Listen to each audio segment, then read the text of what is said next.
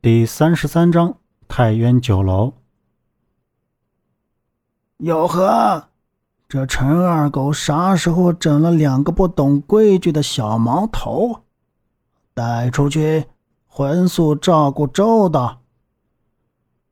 纱帘后面坐着的神秘男人直起身，缓缓抬起头望过来，似乎是有些出乎他的意料。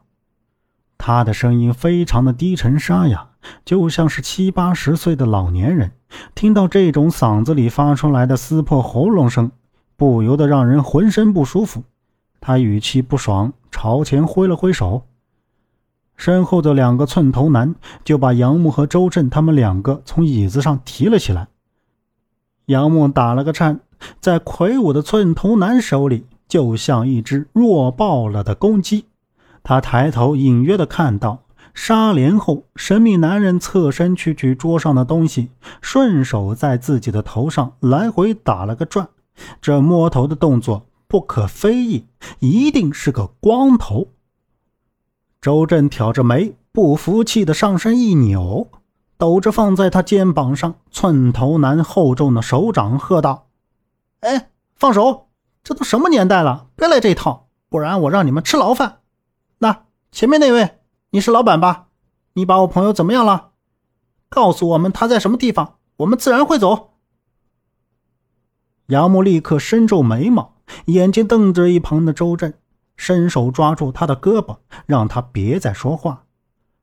因为杨木大概已经明白，神秘男人所说的荤素周到到底是个什么意思。酒楼本身就是个吃饭消遣的地方。不应该像是这样尴尬的局面。还有，他们所在的这个房间就像是个黑房，就是那种进行不正当秘密交易或者商谈重要会议的地方。照神秘男人的话，今天本应该是陈二狗，而不是他们。只是那张信纸被他们捡到，他们就误闯进了这场秘密交易中。神秘男人可以这么光天化日的。能在这酒楼里说出这种话，就算是今天把他们大卸八块剁成肉做了菜，也不会有人知道。如果杨木没有猜错，荤素周到就是把他们好好的暴打一顿，丢到外面。就算他们报警，估计警察也不会把这群人怎么样。我们不认识什么叫陈二狗的，但是这个纸条上说的八马，是不是指的八马祥和图？杨木是灵光一闪，掏出那张信纸件，抖开说道：“寸头男抢过杨木手中的信纸，递给纱帘里的神秘男人。他似乎只是扫了一眼，就对旁边的寸头男点了下头。等到那个寸头男出来以后，又把他们两个按回了椅子上，站到了一边。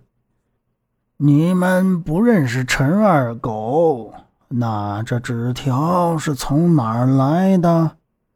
神秘男人语气沉稳地问道，随后将纸条放到了桌子上，然后又划着了一根火柴，把嘴上的烟卷点了起来。